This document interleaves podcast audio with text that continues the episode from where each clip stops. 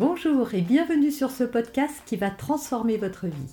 Je suis Noémie de Saint-Cernin, je suis coach certifié RNCP, auteur de plusieurs livres best-sellers, conférencière, formatrice en développement personnel et en parentalité, référente pour les médias, entrepreneuse, épouse et maman de trois enfants. Je partage avec vous chaque semaine des outils, des conseils et des clés concrètes pour vous aider à vous libérer de vos blocages, à améliorer vos relations, à mieux gérer vos émotions, à remettre du sens dans votre vie, à retrouver énergie et positivité et bien d'autres choses encore afin d'obtenir la vie qui vous fait rêver.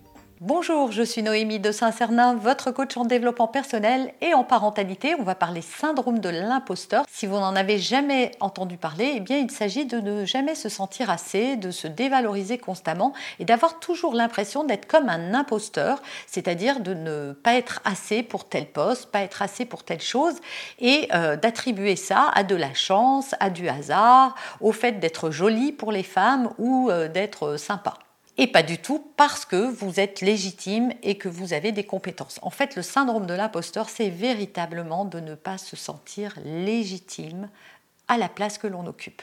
Mais juste avant, je vous propose de télécharger gratuitement mon coffret. Le lien apparaît sur la vidéo en descriptif et en commentaire également. Alors ce syndrome de l'imposteur, il reflète évidemment un manque d'estime et de confiance en soi et on va voir un petit peu quelle est l'origine de ce symptôme-là, hein, pourquoi on se sent comme ça. Mais avant, on va un petit peu euh, faire un état des lieux, que je vous explique un petit peu est, comment euh, on se comporte quand on a ce syndrome de l'imposteur. Donc comme je l'ai dit en préambule, c'est cette euh, attitude qui fait qu'on ne se sent jamais assez, jamais assez bien, jamais assez compétent, jamais assez pour le poste qu'on occupe. Hein. C'est souvent lié à ses fonctions au travail, mais pas que. Mais on va surtout parler du fait de se sentir nul au, travail ou pas à sa juste place. Pas à sa juste place dans le sens où euh, on estime ne pas avoir les compétences et être complètement étonné de voir qu'il y a des gens qui parfois, moi j'ai vu des personnes qui étaient augmentées ou euh, qui étaient euh, upgradées dans leur poste et qui se disaient ah ben c'est encore pire et ça génère énormément de stress et d'anxiété parce que euh, la personne se dit ah ben on s'est encore pas rendu compte que j'étais pas si compétente que ça et donc là, on va s'en rendre compte encore plus parce que je vais avoir un poste encore plus exposé et encore plus à responsabilité. Et les deux peurs principales quand on a ce syndrome de l'imposteur, c'est d'être démasqué, c'est-à-dire que les autres se rendent compte que finalement, ah bah oui, ça fait un moment que, qu'on s'est trompé, et deux, de tromper son monde. Voilà, quand on porte ce syndrome, on se dit non mais quelqu'un va, euh, je, je, suis en train de tromper tout le monde tout le monde est à côté de la plaque. Tout le monde ne se rend pas compte qu'en fait, je ne suis pas assez qualifiée, assez bien, assez compétente ou compétent pour occuper cette fonction. En fait, le syndrome de l'imposteur, c'est un dénigrement de soi qui génère beaucoup de stress, d'anxiété et de honte également. Et il est fait par une auto-évaluation négative de soi-même et qui est étroitement lié à un manque d'objectivité, mais la personne ne s'en rend même pas compte. Elle est tellement persuadée qu'elle est là parce qu'elle a eu de la chance, parce que c'est le hasard, parce qu'il n'y avait rien de mieux, alors on l'a prise, parce que dans sa société, on ne remarque pas qu'elle est trop incompétente ou, euh, ou incompétente. Je parle d'une personne, alors forcément je mets au féminin. Mais voilà, la personne se dit pas du tout qu'elle mérite autant d'attention ou de compliments. Et quand il y en a, elle se dit que euh, effectivement, elle revient à ce qu'elle croit, c'est-à-dire la chance, le hasard. Pour certaines femmes aussi, c'est de dire qu'on est jolie, et pour d'autres personnes aussi, qui ne sait pas s'ils sont sympas comme si des employeurs embauchaient des gens juste sur ces critères. Mais ils sont tellement convaincus de ne pas être légitimes qu'ils se racontent des histoires et qu'ils finissent par y croire. Alors d'où ça vient ce syndrome de l'imposture? Eh bien, il va falloir remonter dans l'enfance. Et c'est là que tout se joue. C'est pour ça que j'ai beaucoup euh, de cœur à éduquer les parents parce qu'on peut transmettre des choses comme ça très négatives avec ses enfants et faire en sorte qu'après, euh, bien, ils construisent une image d'eux-mêmes euh, dépréciée qui va entraîner ce syndrome de l'imposture. Résultat, ça les empêche de se mettre en avant, ça les empêche d'oser. Souvent, ils veulent rester dans leur coin pour pas qu'on les remarque et donc ils n'acceptent pas les promotions, ils ne font rien pour, alors que souvent ils en sont évidemment capables. Alors vous avez ce syndrome peut-être parce que quand vous étiez petit, vous étiez un bon élève, mais vous avez remarqué que vos parents n'étaient pas très contents quand vous aviez des mauvaises notes, et donc quand vous échouez, c'était vu tellement négativement que vous avez développé une mauvaise image de vous-même et que vous avez fini par croire que vous n'étiez pas assez bon. Vous pouvez avoir été aussi un mauvais élève, ce qu'on appelle un mauvais élève. Pour moi, il n'y a pas de mauvais élève, il y a peut-être des mauvais professeurs ou en tout cas une mauvaise façon d'enseigner, hein, parce que je pense que les professeurs ne sont pas pour grand-chose là-dedans. Hein. il manque euh, de formation pédagogique et de, euh, aussi de formation psychologique, hein, de neurosciences, de, plein de choses comme ça. Et que donc, euh, il n'y a pas d'enfant qui soit mauvais. Il y a juste un enfant il y a juste un enfant avec plusieurs intelligences et l'école n'est pas toujours adaptée à cela. Et donc ces enfants ne se sentent pas à la hauteur. Et donc, euh, ils vont développer ça. Et même quand après, à force de travail, ou quand ils vont trouver leur voie et qu'ils vont développer euh, justement de l'intérêt pour, cette discipline, et peut-être qu'ils ont aussi toute une partie créative qui n'a jamais été mise en avant parce que l'école ne fait pas ça, eh bien cet enfant-là va penser qu'il est toujours le mauvais élève de la classe et que donc on va finir par se rendre compte qu'il est euh, le, le, cancre et que ça va euh, lui nuire. Il y a aussi toutes les étiquettes que les parents ont collées sur les enfants.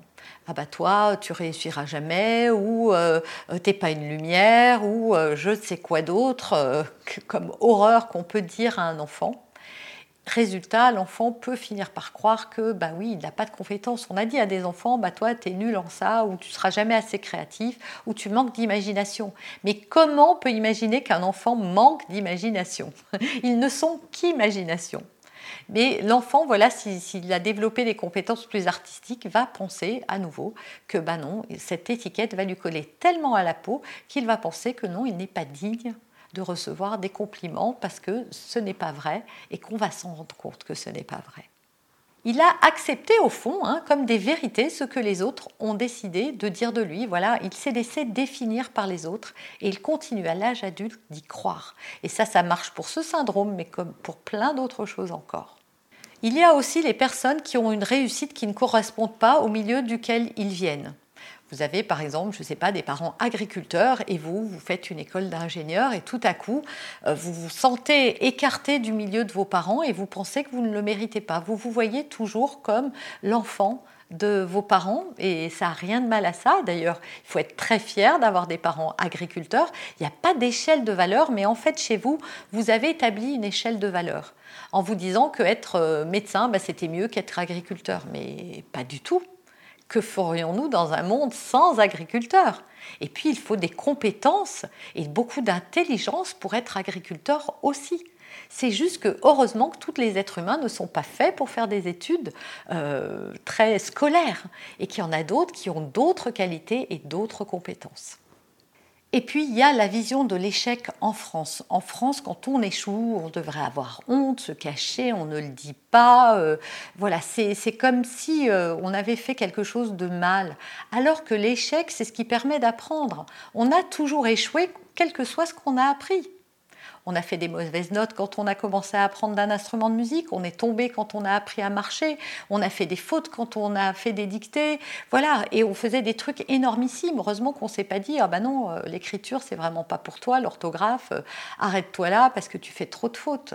Donc l'échec, c'est juste il y a des choses à apprendre. Si on a échoué, c'est parce qu'on n'avait pas certaines compétences, mais ça ne veut pas dire qu'on les aura jamais. Ça veut juste dire qu'on ne les avait pas là, parce qu'on ne les avait pas développées, justement parce que non confrontés au problème, on ne peut pas développer certaines choses. C'est en se confrontant à autre chose qu'on peut apprendre à les surmonter, à les dépasser. Et donc l'échec, c'est juste un tremplin, un tremplin à euh, avancer, à réussir. Mais c'est pas comme ça que ça nous est présenté.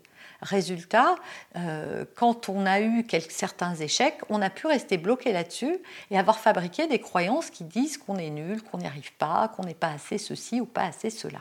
Parce que le syndrome de l'imposture, c'est vraiment ça, c'est ne pas se sentir assez. Et cette notion, elle est héritée du stoïcisme qui voulait que tout être humain est forcément faillible et imparfait. Alors, c'est vrai, on n'est pas parfait, c'est vrai qu'on peut être faillible, mais ça ne veut pas dire que c'est une chose négative. On peut le voir autrement. Donc, pour s'en sortir de ce syndrome de l'imposteur, il faut se sentir assez comprendre qu'en fait, oui, nous avons des compétences. Venir revisiter ses croyances et surtout en parler. Parce que trop souvent, on reste enfermé avec ses croyances et on n'ose pas les dire. Et c'est en libérant sa parole qu'on va pouvoir trouver des solutions. Soit en parler autour de soi pour se rendre compte qu'en fait, on n'est pas tout seul. Beaucoup de personnes ressentent ça. C'est un syndrome qui est ultra courant et qu'on rencontre très très souvent. Et donc en en parlant, ça va vous permettre d'échanger avec d'autres personnes et de vous rendre compte qu'il n'y a pas que vous qui ayez ce genre de croyances. Il va falloir revenir travailler sur votre passé et sur vos croyances pour pouvoir libérer tout ça. Vous avez aimé cet épisode? Abonnez-vous pour être informé de toutes mes futures publications. Laissez un avis 5 étoiles sur la plateforme que vous utilisez et un commentaire afin de m'aider à diffuser mes graines de conscience et de bienveillance à d'autres personnes. Vous pouvez aussi, si vous en avez envie, partager ce podcast à vos amis. Merci, merci d'avance pour votre soutien. Pour aller plus loin, vous pouvez me retrouver sur ma chaîne YouTube, mon site internet et mes réseaux sociaux. Ils portent mon nom, Noémie de Saint-Cernin. Et si vous souhaitez aller plus loin et vous faire accompagner, venez rejoindre mes programmes de coaching et mes accompagnements. Tout est indiqué sur mon site internet www.noémie-de-saint-cernin.com dans la rubrique Mes coachings et formations. Vous pourrez également télécharger gratuitement les coffrets cadeaux que j'ai spécialement concoctés pour vous. À très bientôt